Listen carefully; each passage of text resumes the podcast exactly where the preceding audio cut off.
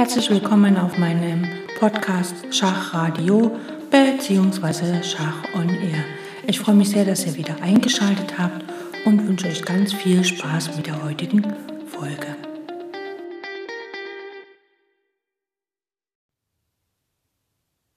Mittlerweile sind wir im ähm, zweiten Kapitel aus dem Buch Mein System von Aaron Nimsowitsch angelangt und dort äh, geht es hauptsächlich um die offene Turmlinie.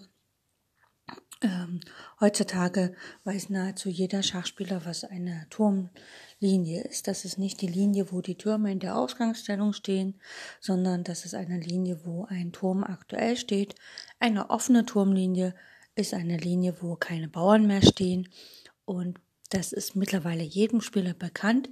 Damals als das Buch das erste Mal erschien und Aaron Nimzowitsch quasi seine Lehren in die Welt setzte, ähm, war das absolut Neuland, beziehungsweise den meisten Schachspielern vielleicht unbewusst bekannt, aber so richtig bewusst und benannt und ähm, aktiv darauf gespielt haben die Spieler in der damaligen Zeit noch nicht, zumindest die Spieler, die normal gespielt haben, vielleicht die Meister schon. Und Aaron Nimzowitsch war der Erste, der das in seinem Buch tatsächlich auch publizierte und von daher auch in, sein, in der Einleitung seine Worte. Die von mir erfundene Theorie der offenen Linie ist als einer der Grundpfeiler meines Systems zu betrachten.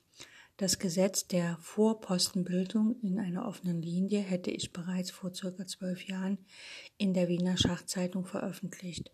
Aber damals fehlte mir noch die Erkenntnis dessen, dass das so das genanntes Manöver dem Hauptzweck der Op Operation in einer Linie, nämlich der schließlichen Besetzung der feindlichen siebenten oder achten Reihe logisch untergeordnet sei. Mit anderen Worten, um den Widerstand des Gegners in der Linie zu brechen, etabliere man den Vorposten, ziele aber unentwegt nach der siebenten Reihe hin, deren Besetzung man als Ideal jeder Linienoperation zu betrachten habe.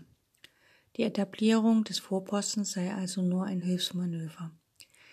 In Skandinavien pflegte ich meinen Vortrag über die offene Linie zuweilen mit folgenden Worten abzuschließen. Diese Regel über die offenen Linien werden, hoffe ich, dazu gedient haben, Ihnen, meine Herren, auch die Augen zu öffnen. Dieser kleine Scherz, der natürlich auch ein wenig ernsthaft gemeint war, hat nie Widerspruch geweckt. Die offene Linie ist mein Liebling unter meinen Geisteskindern. Und es war mir immer eine Freude, diesen gedanklichen Bau, der mir so viel Mühe und schöpferische Qualen verursacht hat, unter meinen Händen vor Zuschauern oder Lesern fix und fertig entstehen lassen zu können. Aber lassen Sie uns mit dem Anfang beginnen. Eine Turmlinie ist offen, wenn der eigene Bauer fehlt, beziehungsweise wenn er zwar nicht fehlt, aber noch verdeckt ist, wie etwa der Fall in der Haarlinie im folgenden Bild. Also hier haben wir eine Stellung, äh, die weiße Dame steht auf D1, es gibt einen Turm auf B2, einen Turm auf F1 und einen Turm auf H3.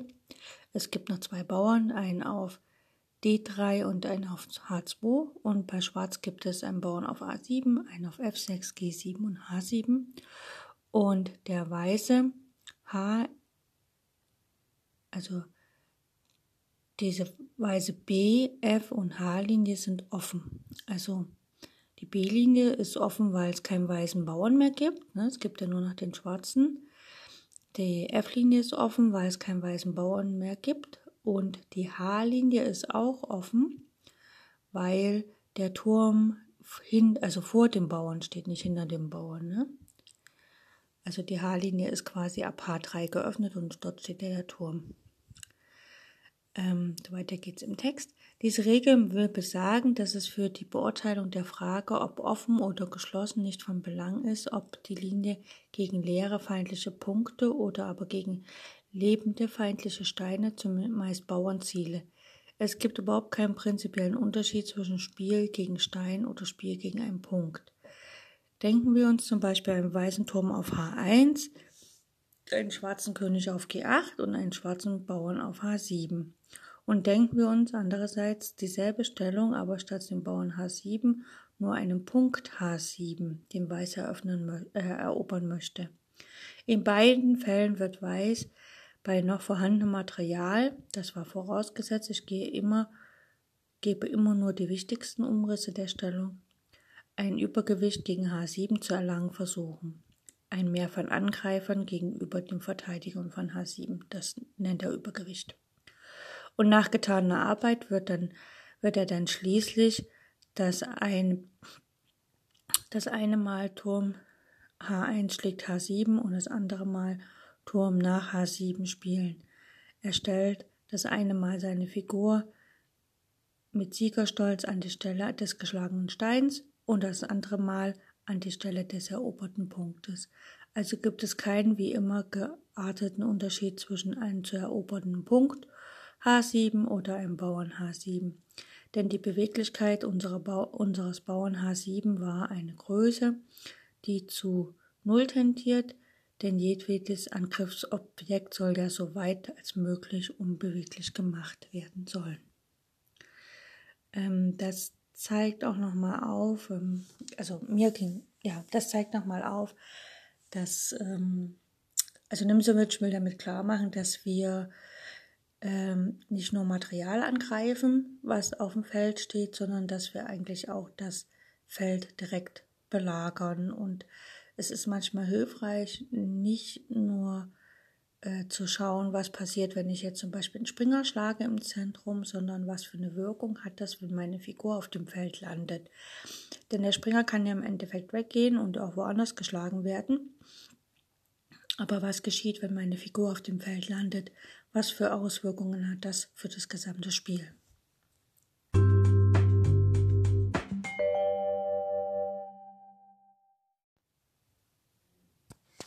Wir sagen ja heute, dass eine offene Linie eine Linie ist, wo es gar keinen Bauern gibt.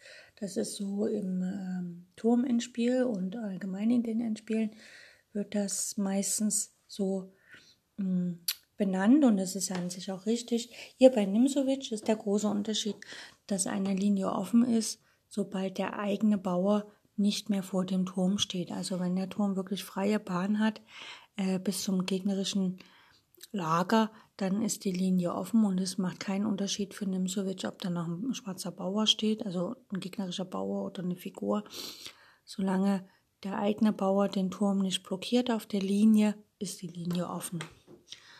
Ähm, Im Kapitel 2.2 geht es um die Entstehung bzw. die Geburt der offenen Linie. Äh, das kann auf friedlichen Wege geschehen, durch kritisches, kriegerisches Vorgehen oder halt eine Angriffsmarke markieren.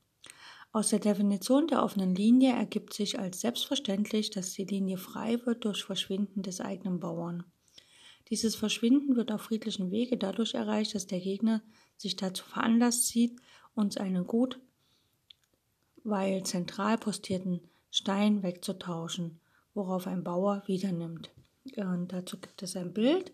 Das Bild ist entstanden aus der Grundstellung von E4, E5, Springer F3, Springer C6, Springer C3, Springer F6, Läufer C4, Läufer C5, ähm, D3, D6 und Läufer E3, ja, da steht in der Läufer, genau, Läufer E3 so. Und äh, hier könnte Schwarz spielen, Läufer schlägt E3, wodurch Weiß dann die F-Linie öffnet, weil er ja mit F2 schlägt E3 antwortet. Zu betonen wäre hierbei das Wörtchen zentral, nur selten und in der Eröffnung gar niemals werden sie den Gegner durch seitwärts Postierung einer Figur zu einem linienöffnenden Abtausch veranlassen können. Sie erreichen ihren Zweck viel eher durch die zentrale Postierung, denn die in der Mitte stehende, nach allen Richtungen hin wirkende Figur wird ja getauscht werden. Ein weiteres Beispiel zeigt die Stellung der Partie Thomas gegen Aljeschin in Baden-Baden 1925.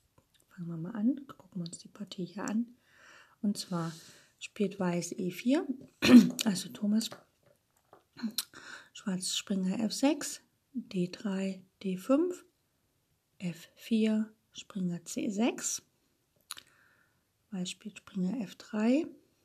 Also Weiß hat schon die Bauern sehr zentral gestellt, während Schwarz versucht, mit den Figuren aufs Zentrum einzuwirken. Deswegen spielt jetzt Schwarz auch G6, weil er einfach den Läufer nach G7 entwickeln möchte. Weiß Läufer E2 und Schwarz Läufer G7. Also er möchte wirklich mit den Figuren aufs Zentrum einwirken. Weiß spielt Springer BD2, Schwarz D5 und Weiß rochiert und Schwarz rochiert auch. Kurz.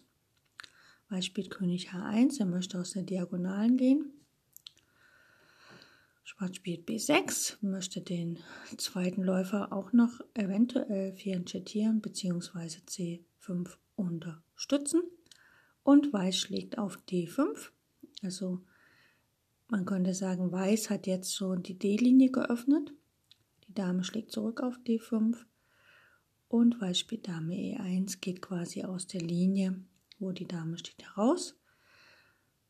Schwarz fianchettiert den Läufer nach B7 und Weiß spielt Springer C4, um nachher sozusagen eventuell nach D5 zu gehen. Springer C4, genau. Schwarz spielt Springer D4 und Weiß spielt Springer E3, greift quasi die Dame an und der Springer steht dort gut. Dame geht nach E6 und Weiß spielt Läufer D1, damit der Springer wieder auf E3 gedeckt ist. Und Schwarz spielt hier Springer D5. Schwarz hat seine Springer zentral postiert und Weiß sieht sich zum Abtausch genötigt. Ne? Weiß muss jetzt will und Müll, beziehungsweise muss jetzt tauschen. Und schauen wir weiter, was passiert. Also der Springer schlägt auf D4, den Springer erstmal.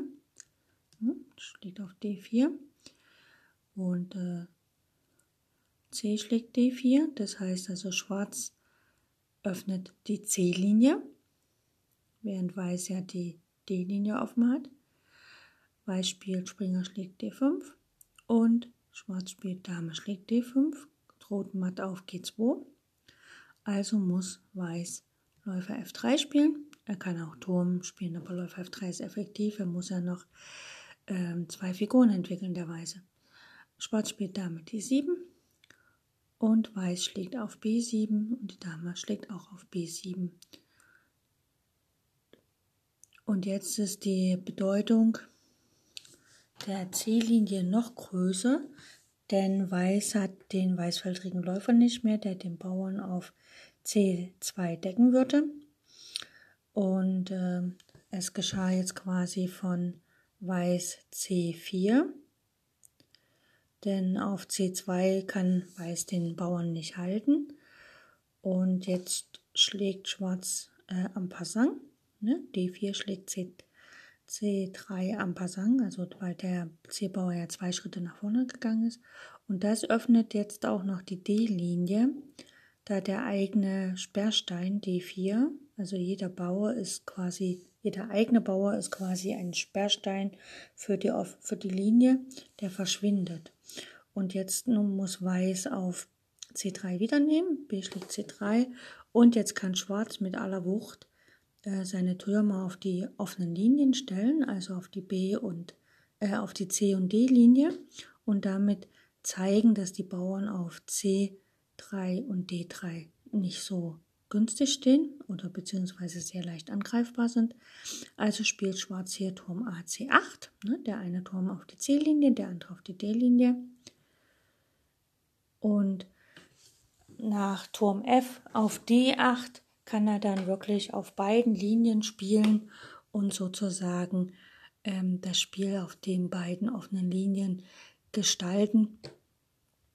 Und der schwarzwaldrische Läufer von G7 schaut ja auch noch relativ sicher auf den Bauern C3. Also die zentral postierten und sicher dabei nicht und sicher dabei nicht etwa die Bauernwalze herausfordern. Dadurch wird häufig genug gegnerischen Abtausch nebst Linienöffnung provoziert. Denken wir uns die Diagrammstelle, also so hm, äh, in der vorhergehenden Stellung, wenn da Läufer B6 damit D2 fortgesetzt werden soll, erhalten wir das typische Bild äh, einer Linienöffnung. Na, dann ist halt die Angriffsmarke ist hier dann H6. Ne, wenn äh, wir hatten ja vorhin das ähm, E4, E5, ähm, Springer F3, Springer C6, Springer C3, Springer F6, Läufer C4, Läufer C5, D3, D6 und dann hat Weiß Läufer E3 gespielt. Dann könnte Schwarz halt mit Läufer schlägt E3 ähm, schlagen und würde Weiß halt erlauben, die Linie, die F-Linie zu öffnen. Und wenn aber da Schwarz einfach Läufer B6 spielt, dann kann Weiß damit D2 spielen. Und wenn dann Schwarz kurz rochiert und Weiß lang, wenn dann Schwarz H6 spielt, dann ähm, könnte, also dann wäre die Angriffsmarke für Weiß einfach H6. Also nicht unbedingt der Bauer H6, sondern das Feld H6. Ja? Weiß kann dann dank Bauern H6 zu schnellen Verschwinden lassen seines eigenen G-Bauern gelangen und deshalb ist H6 in dieser Position nicht sehr gut. Und äh, als Zeitverlust wäre der Zug dagegen kaum zu verurteilen, denn Schwarz hat die Entwicklung bereits hinter sich und es ist doch ein Unterschied, ob man nach getaner Arbeit schläft oder während derselben. Der Aufmarsch gegen H6, die Angriffsmarke, so von Tarasch benannt, ist dann H, H2, H3, G4, G5 und nach H6 schlägt G5, nimmt dann ein Offizier und Turm G1 besetzt die G-Linie, die nunmehr geöffnet erscheint. Zwar ist jetzt ein eigener Offizier im Wege, aber das spielt keine Rolle. Der Offizier ist sehr elastisch, eigensinnig ist nur der Bauer und mit dem hat man seine liebe Not, wenn man ihn dazu veranlassen möchte, sich zu verändern.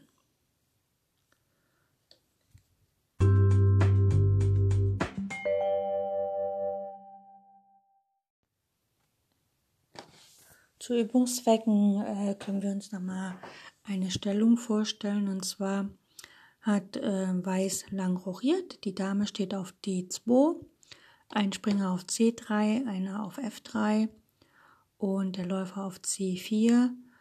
Ähm, den schwarzfeldrigen Läufer gibt es nicht mehr und die Bauern stehen auf A2, B2, C2, D3, E4, F2, G2, H2.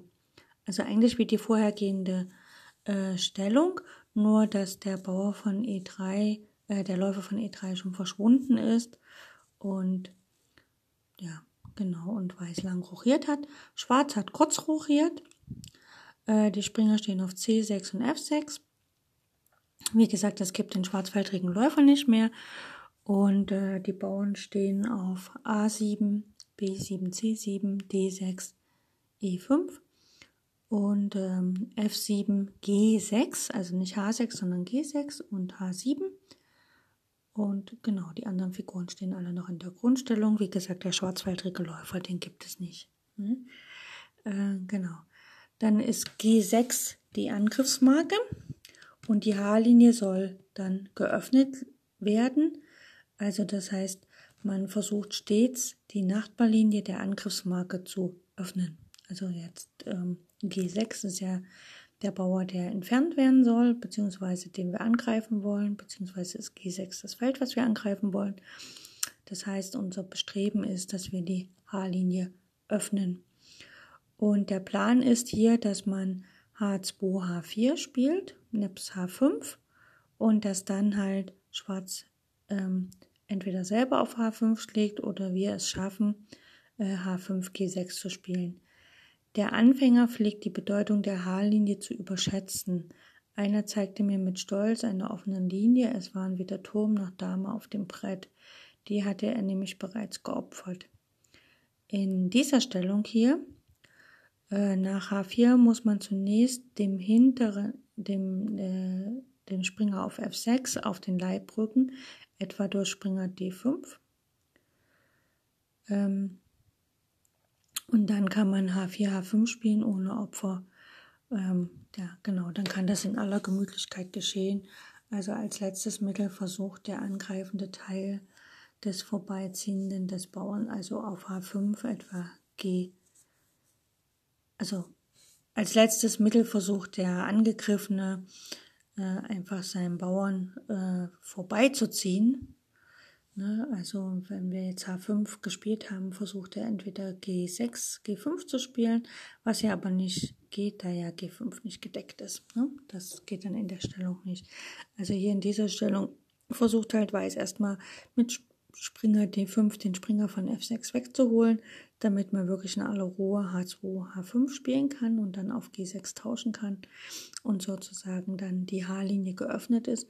Und dabei spielt es keine Rolle, ob der schwarze H-Bauer auf G6 wieder schlägt oder der F-Bauer, denn im Sinne der Definition von Nimzowitsch ist die Linie dann offen, wenn der eigene H-Bauer sozusagen durch Abtausch verschwindet. Ja, also man ähm, öffnet die Linie, indem man halt seinen eigenen Bauern davon entfernt.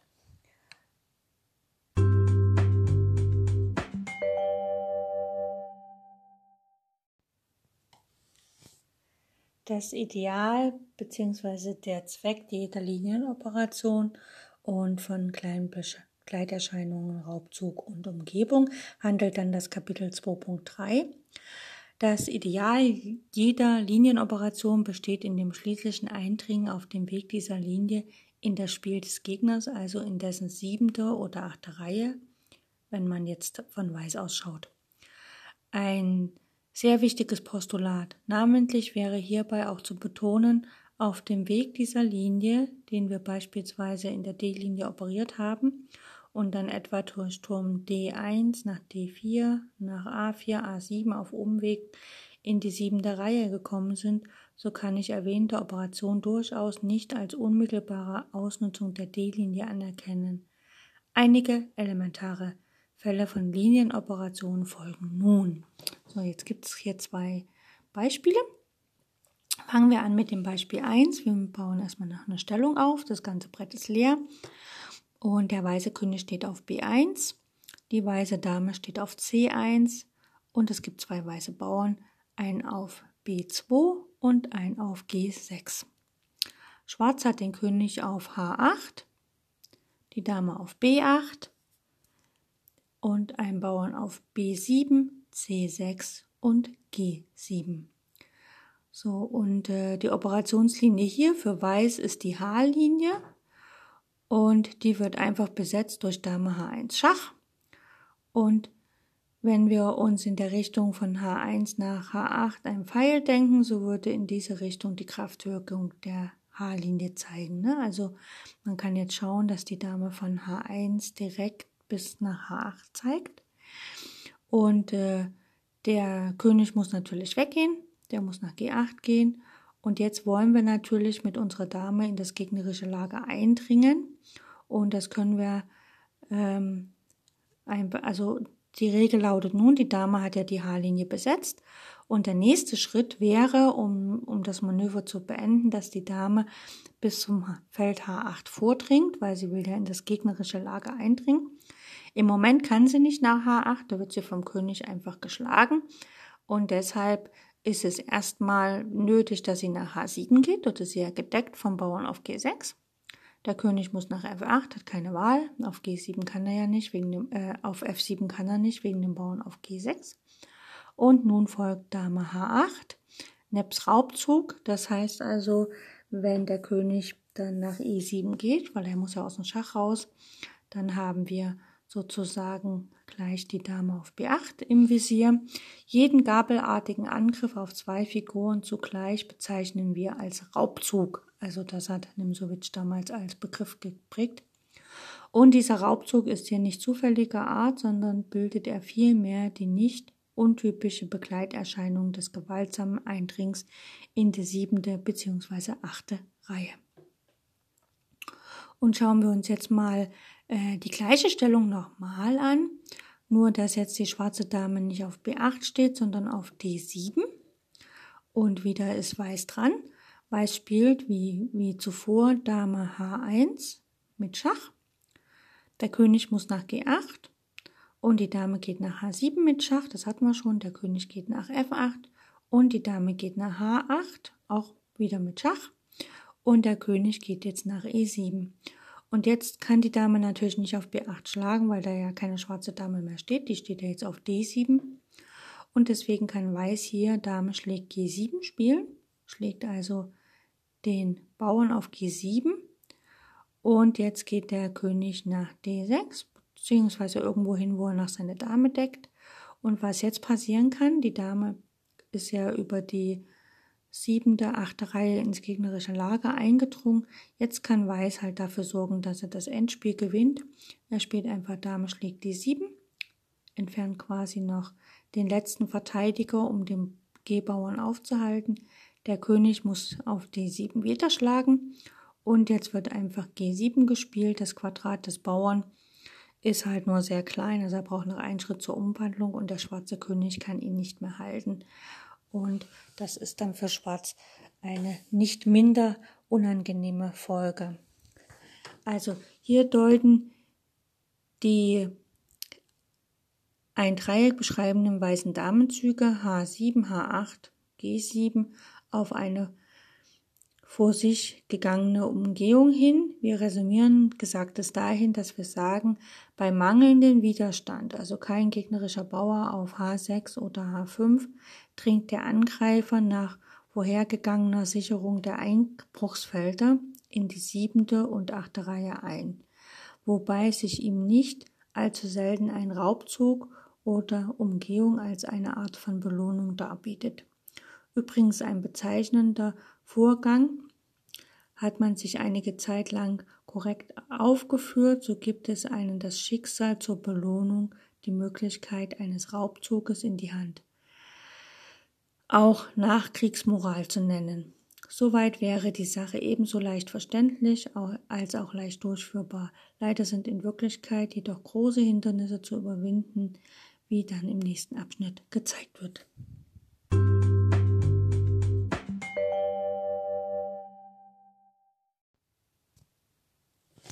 Mit den möglichen Hindernissen auf den Wege einer Operationslinie werden wir uns aber erst beim, in der nächsten Folge beschäftigen.